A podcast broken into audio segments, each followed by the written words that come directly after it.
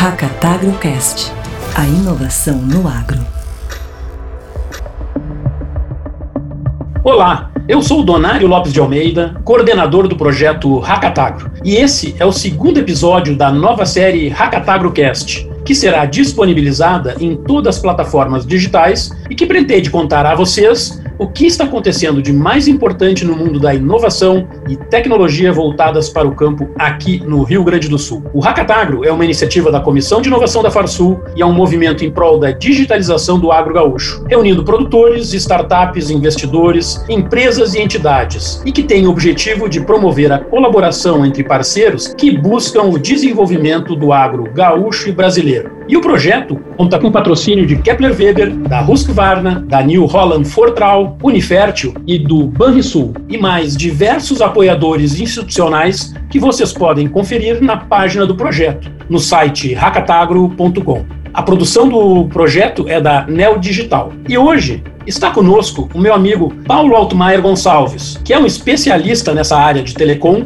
produtor rural e membro da nossa comissão de inovação da Farsul. Tudo bem, Paulo? Oi, Donário, tudo bem? Maravilha, Paulo. Paulo, a gente está aqui hoje para debater um tema que é super importante quando se fala de tecnologia e inovação, que é a conectividade. Como é que a gente pode tirar proveito dessa digitalização lá no campo? Você que, além de especialista nessa área de telecom, é também um produtor com propriedades aí em Viamão e Rosário do Sul. Como é que você está vendo o ambiente da conectividade no Rio Grande do Sul? Uh, boa tarde, Donário. Muita satisfação de participar desse evento. Eu estou vendo com uh, muito trabalho pela frente, com otimismo. Eu sou otimista por natureza e posso depois dar alguns exemplos as opções são as mais variadas, não tem nada pronto, assim, de prateleira. Começando com o celular, que é a expectativa de todos, né? A cobertura no interior deixa muito a desejar. Então a gente tem no Rio Grande do Sul aí quase 10 mil estações radiobases das várias operadoras, mas basicamente estão nas regiões metropolitanas e nas estradas. O que no campo, você a cavalo subindo numa coxilha em algum lugar, pega algum sinal. Mas, por exemplo, depois eu vou dizer como é que a gente está falando aqui. Eu estou na Serra do Caverá, um lugar onde não tem radiobase por perto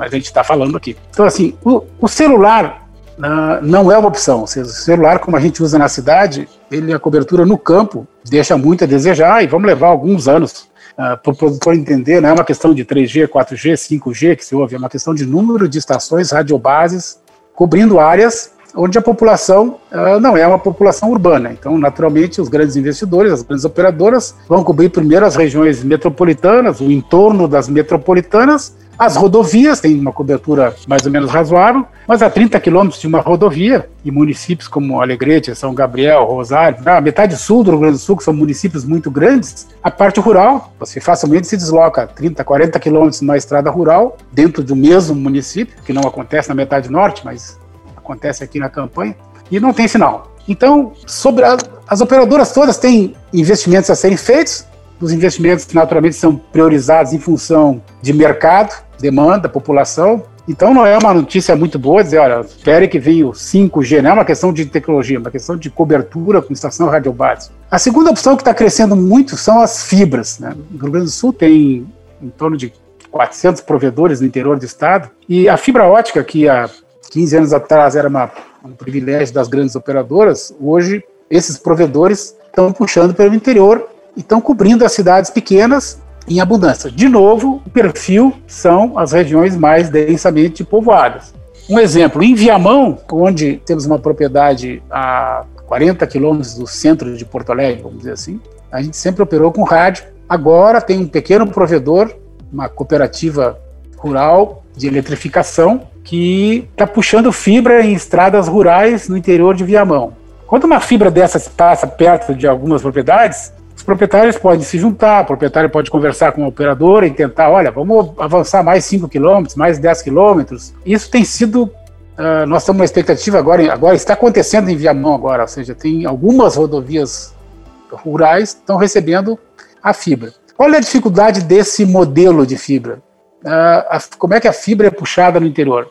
Não é tanto o custo da fibra, mas o aluguel de postes de, de, de empresas de energia elétrica e para fazer, vamos dizer, 30, 40 quilômetros, são 300 postes, 400 postes, a 7 reais por mês de aluguel, então já surge aí uma conta de 3 mil reais para cobrir aí 30 quilômetros. Mas é um caminho e uma fibra dessas, inicialmente, suportada por cinco produtores ou dez, algum, tem que haver um investimento inicial, senão a coisa não surge. E em pouco tempo surgem os pequenos assinantes ao longo dessa rodovia. A internet uh, demandada inicialmente pelas, pelas propriedades que têm mais atividade máquinas que querem fazer traçado de, de campo, trazer controle de uso de máquinas mais modernas, tratores mais modernos, todos com GPS. Então, a, a, fibra, quando eu falo assim em 300, 400 provedores no interior do Rio Grande do Sul, teve um evento nosso que teve um palestrante presidente da Associação da Internet Sul, a fibra é uma realidade. Também não é uma coisa de levantar o dedo e amanhã eu tenho na propriedade. Por exemplo, eu estou em Rosário do Sul aqui, vamos para o terceiro caminho, qual seria? Rádios. Onde eu estou agora, eu estou a 35 quilômetros do centro de Rosário do Sul, dentro de uma propriedade que está na Serra do Caverá. O que, que se fez? Se colocou um rádio no topo de um cerro e apontou para Rosário do Sul 30 quilômetros. Lá em Rosário do Sul, em cima de um prédio de apartamentos, tem uma antena que coleta os dados. Então, nós estamos falando agora, imagem e vídeo, WhatsApp, internet, e-mail, está saindo do meu do meu smartphone, está aqui comigo ligado na internet, ou do meu notebook onde está falando, subindo 500 metros até em cima, até uma antena que está aqui dentro da propriedade, em cima de um cerro, esse rádio simplesmente transporta até Rosário. Lá em Rosário, em cima de um prédio, ele desce e se conecta num provedor de internet local e para o provedor de internet local é transparente. É como se eu tivesse lá em Rosário, num apartamento na esquina, ligado nesse provedor. Qual foi o nosso investimento? é uma pequena antena que vai daqui fisicamente onde eu estou, na minha casa, e do galpão, na oficina, na casa do empregado, capataz. São três rádios, três pequenos Wi-Fi que mandam para cima do cerro. Lá tem uma, um rádio um pouco mais sofisticado que junta tudo e manda para Rosário. É uma instalação que já tem cinco anos, seis anos. O que, que tem em cima do cerro? Tem uma torre pequena, 6, 7 metros de altura, porque já é alta, tem uma placa solar para gerar energia com bateria, e é uma instalação, como eu disse, tem seis anos, as baterias aguentam cinco, seis anos. A placa solar tem que limpar de vez em quando, porque posa um, um urubu, alguém suja, o tempo suja a placa, e para raio. Mas a torre em si não é uma torre, é um poste de seis metros de altura, com um bom aterramento. A energia elétrica, então, é provida pela placa solar e os equipamentos são equipamentos nacionais aqui do, do Brasil, Intelbras, são coisas que os provedores de internet no interior do Rio Grande do Sul, e tem praticamente um, em cada município, conhecem esse assunto, ou seja, há um, há um produtor rural que está participando aqui desse, dessa nossa conversa. O caminho é um provedor de internet da sua região. Você pode dividir esse investimento eu, no caso aqui, eu fiz há seis, sete anos atrás, agora já tem um vizinho que fez uma coisa parecida. Inicialmente ia dividir o mesmo, o mesmo poste com aterramento, depois optou por fazer no campo dele, mas enfim, a solução é a mesma. É, e vai para um provedor em Rosário do Sul também. Uh, tem um esforço inicial, não tem como, você como investir num, num trator novo, uma colheitadeira nova, uma tecnologia nova, ou seja, para nós, uh, me permite, estando em Porto Alegre ou em Viamão, receber a foto de um, uma ponta de eixo de um trator quebrado, uma discussão sobre como é que regula uma plantadeira, uma imagem vale mais de mil palavras. Então, coisas que há anos atrás, uma conexão de voz já era uma, algo espetacular. Hoje, é, não, você não precisa falar com ninguém, você precisa trocar um, uma imagem, trocar um WhatsApp, um texto, uma, uh, um e-mail. Eu, antes de estar nesse evento aqui, eu estava trabalhando com o meu contador, fazendo várias coisas do mês. Então eu posso ficar um, dois dias a mais em Rosário do Sul porque eu estou conectado. Hoje de manhã eu estava no campo, eu não tenho sinal nenhum no campo, estou uh, totalmente desconectado se eu estou com a caminhonete ou a cavalo fora do. Mas agora de tarde eu optei por ficar aqui, peguei duas horas com o contador, agora com vocês, e eu tô. Eu não preciso da conexão de voz do meu celular. Tá ligado no mundo. Para resumir, você falou em primeiro momento telecom, celular, que não é a solução. O segundo, que é a fibra, e no caso, fibra mais rádio. E a terceira opção você tinha mencionado qual é? Satélite. Satélite. Ou seja, satélite. Existe uma das soluções é a Hughes. São soluções que de fácil instalação e imediata. Se você, dependendo do plano, tem um pouco mais de banda, um pouco menos de banda, mas uh, tem gente com solução via satélite vendo Netflix de noite. É, é uma solução real, é uma solução. Tem problema de latência, que é um detalhe técnico, de que os satélites são muito altos, mas uh, são boas e funcionam Mato Grosso, Rio Grande do Sul, em qualquer lugar. Pode evoluir, não sei, existe uma perspectiva nova, o Elon Musk está lançando aí uma coleção de satélites novos, a Apple está prometendo uma constelação de satélites, mas não é uma coisa para este ano ou ano que vem para o produtor rural. A solução da HughesNet é uma solução que está aí hoje no mercado, é uma solução boa, confiável. Essas três soluções, voltando um pouco para a fibra, por exemplo, daqui, o que, que, é o ideal daqui? É 30 quilômetros de fibra ao longo da estrada daqui até Rosário. A adesão dos produtores não é uma adesão instantânea, então a discussão com o, o provedor é uma discussão assim, quem é que faz o investimento inicial? Como viabilizar isso no primeiro ano, segundo ano, que é mais pesado. Depois que puxa, é mais ou menos como energia elétrica, 20 anos atrás, era uma, uma linha monofásica que chegava aqui fora, você não conseguia ligar um compressor, ligar uma, uma máquina na oficina. Uma... Hoje tem ligação trifásica. Na época, o meu irmão que puxou para cá, era uma precariedade, era... mas a adesão foi acontecendo essa primeira solução limitada já mudou a vida da propriedade, né? Então, ah, é.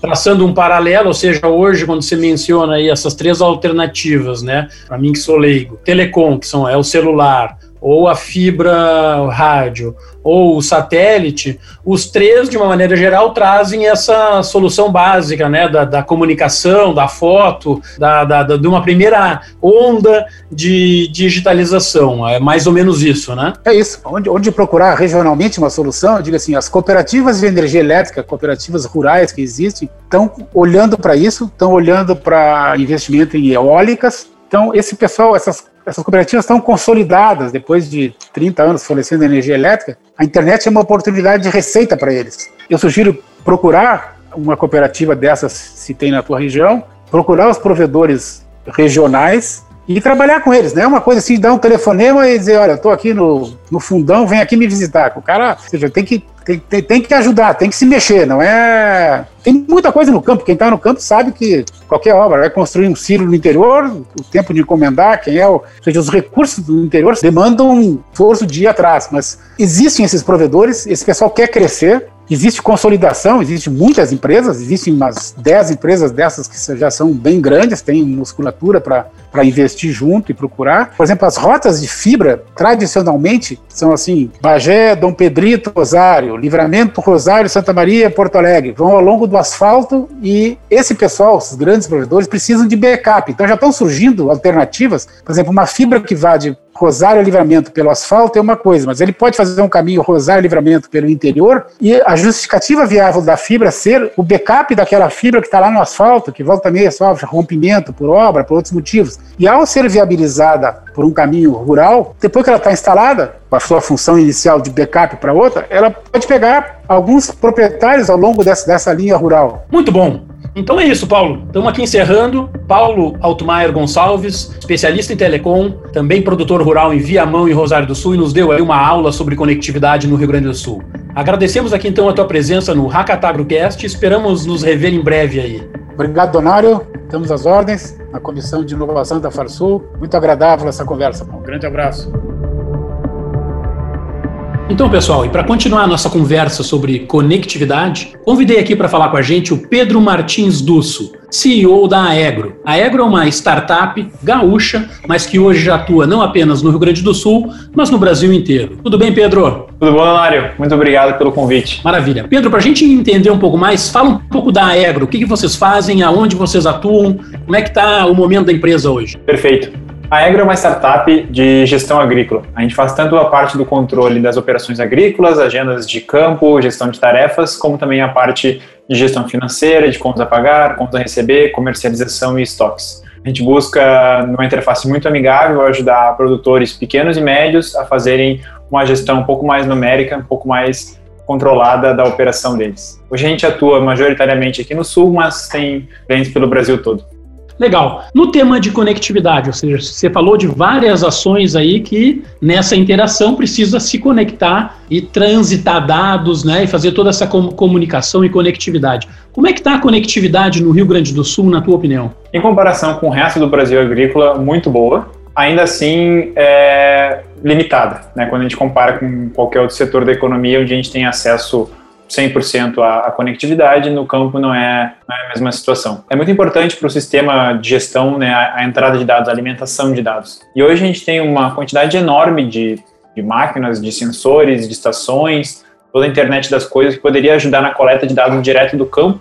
E apesar dessas tecnologias existirem, a gente não consegue usar né, elas a plenos poderes porque a máquina lá no campo não está conectada. Como é que você está hoje vendo, ou seja, essa, esse teu cliente que está no interior do Rio Grande do Sul, ele se conecta prioritariamente como? Via telecom, via uh, redes locais, rádio? Como é que é o perfil do usuário da Egro em termos de utilização da, da conectividade? Grande parte deles, eu vou dizer, um 50% acabam tendo os escritórios dentro nas cidades, né? Então, em Cruz Alta, em Alegrete, né? em Dom Pedrito, em Bagé. E aí, dentro da cidade, eles têm alguma espécie de internet, algum provedor local, ou se não, uh, os mesmos que a gente tem aqui na, na capital, né? em Porto Alegre, Vivo, Claro, etc.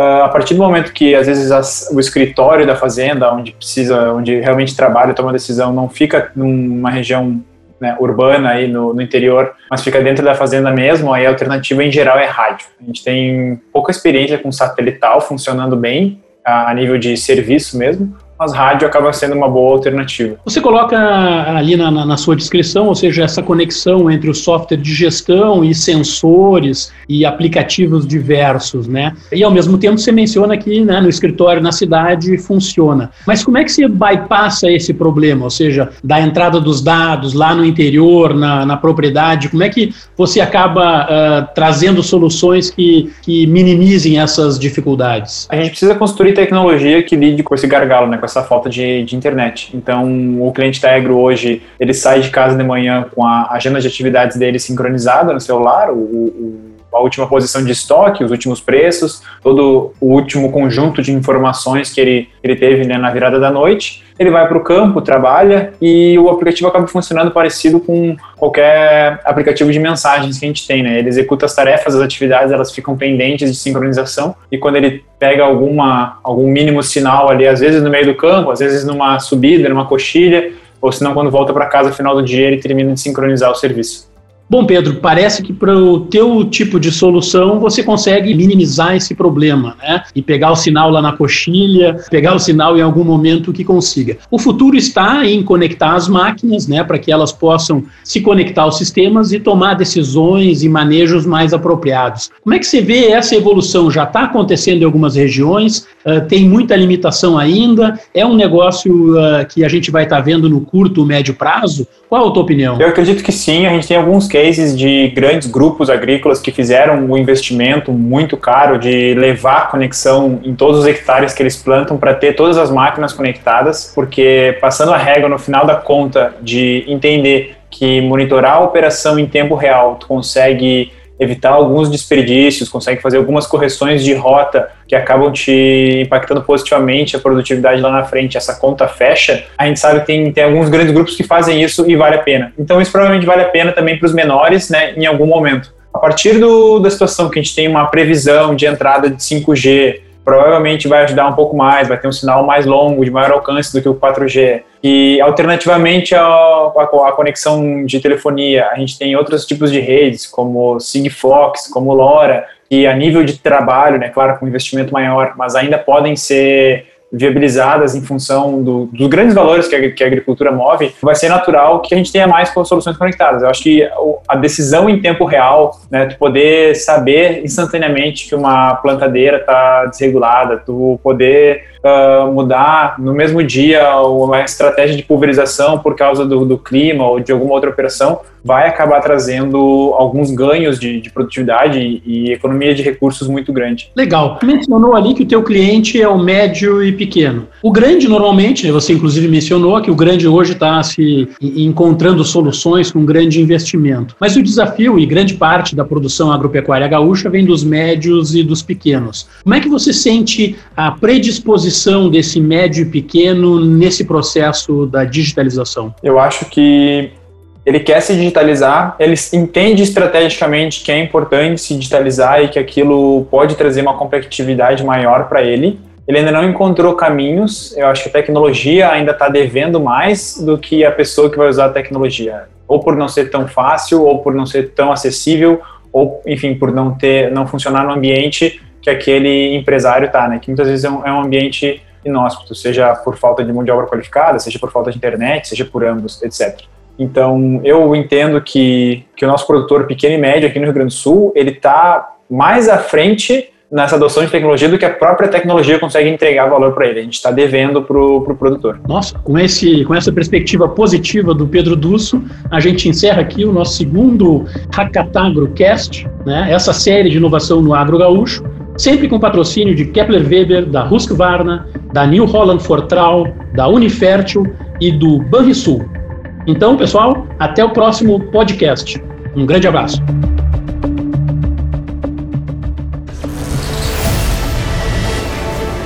Hackatagrocast. A inovação no agro.